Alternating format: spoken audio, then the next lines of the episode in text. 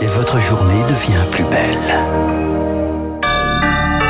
Bon réveil, bonne journée, soyez les bienvenus sur Radio Classique mardi 6 juillet, 7h30. 7h30, 9h, la matinale de Radio Classique avec David Abiker. Et bonjour Charles Bonner. Les titres à la une ce matin. La droite se déchire sur l'organisation d'une primaire en vue de l'élection présidentielle. Bonjour David, bonjour à tous. C'est la demande de Valérie Pécresse, Laurent Vauquier, Bruno Rotaillot et Hervé Morin, trois présidents de région et le président du groupe LR au Sénat.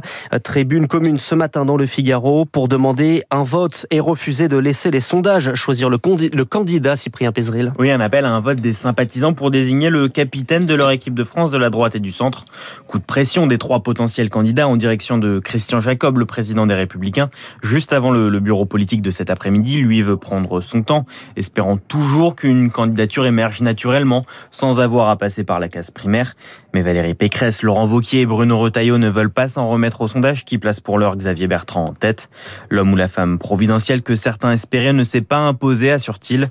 Le président réélu des Hauts-de-France, lui, veut tracer sa route pour la présidentielle et ne veut pas participer à la primaire. Et pourtant, si primaire il y a, il y a bien un risque qu'il y ait deux candidatures à droite, selon le politologue Olivier Roucan.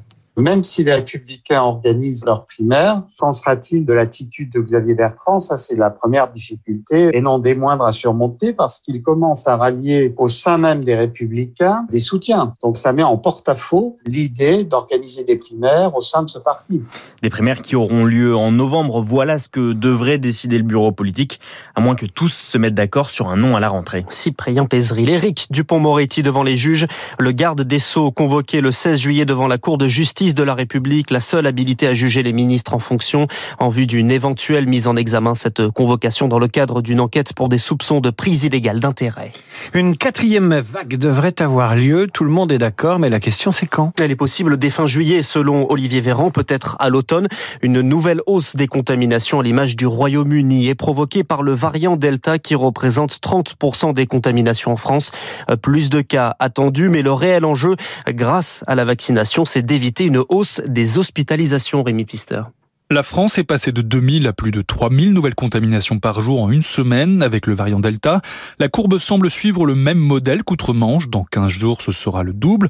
Puis 10 000 cas début août selon le réanimateur Gilles Elianan du CHU de Garches. Ça va ensuite continuer de monter. Lorsque l'on va dépasser les 5000 contaminations par jour, toute la stratégie de dépistage, isolement, traçage va être beaucoup moins efficace. Et puis dès qu'on va dépasser les 10 000 contaminations par jour, on va voir euh, une augmentation des hospitalisations y compris en réanimation. Avec plus de la moitié de la population qui n'est pas vaccinée, le variant Delta trouve facilement des réservoirs de contamination.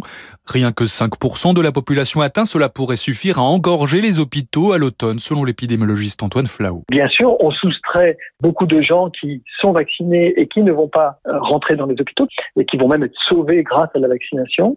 Mais on doit déplorer encore des gens qui arrivent et qui peuvent même mourir euh, quand on n'a pas été vacciné. La France n'applique pas la stratégie zéro virus comme l'Australie ou le Japon, c'est-à-dire confiner une ville ou une région dès que quelques cas sont détectés.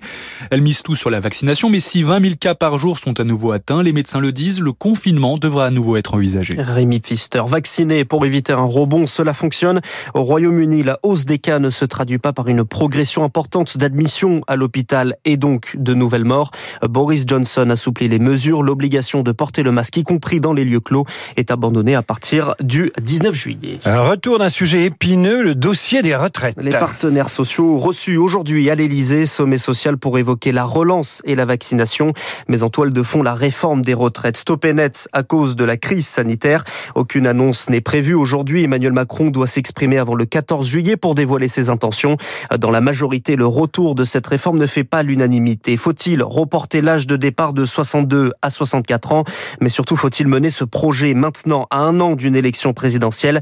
Pour les partenaires partenaires sociaux, syndicats et patronats La réponse est non, à l'image d'Yves Verrier, le secrétaire général de Force ouvrière.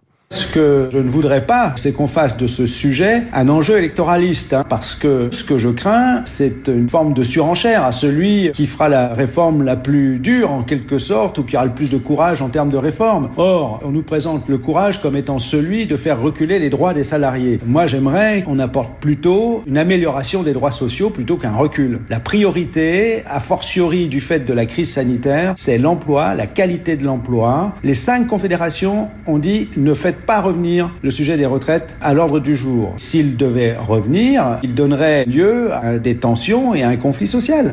Yves Verrier, numéro 1 de FO au micro d'Émilie Vallès. Et je recevrai François Asselin tout à l'heure à 8h15. Il est président de la CPME et il sera reçu lui aussi à 11h à l'Élysée. C'est un jour dont on se souvient toute sa vie. Moi, je m'en souviens, vous vous en souvenez. Pour 715 000 candidats au baccalauréat. Oui, on s'aide souvent de son doigt, vous savez, pour retrouver son nom sur des listes et l'explosion de joie quand il est suivi de la mention admis. Les premiers résultats tombent ce matin entre 8h et 10h. Une session marquée par la pandémie et par des difficultés qui laissent amère les syndicats à l'image de Sophie Vénétité, la secrétaire générale de SNES FSU et professeure d'économie dans l'Essonne. Il y a eu des couacs un peu à tous les niveaux. Hein. La semaine dernière, euh, les délibérations du jury ont été euh, très chaotiques hein. Euh, en Ile-de-France et même parfois ailleurs. Il y a eu de nombreux reports de réunions.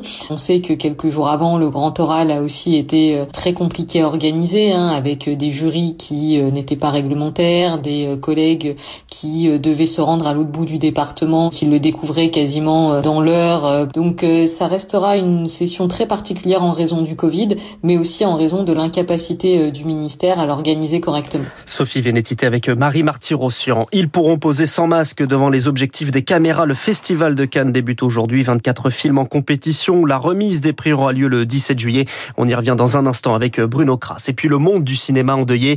On l'a appris cette nuit. Richard Donner s'est éteint. Il était âgé de 91 ans. Le réalisateur du premier Superman en 78 des Goonies en 85 et de la trilogie L'arme fatale, dont voici la bande originale du troisième volet, Sting, Eric Clapton.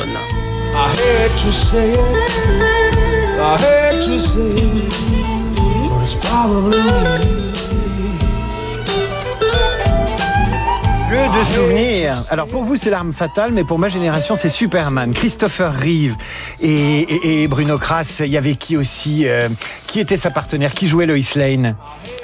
Difficile, hein, c'est une Margot colle. C'est Margot Kidder qui jouait Lois Lane. Ça, ne nous rajeunit pas. Ah ouais, mais quelle, quelle beauté, quel romantisme, et quelle tendresse dans, le, dans la série des Superman de euh, Richard Donner. Merci, euh, notre Superman de l'info. Hein, Charles Bonner qui revient à 8h30 avec sa cape rouge.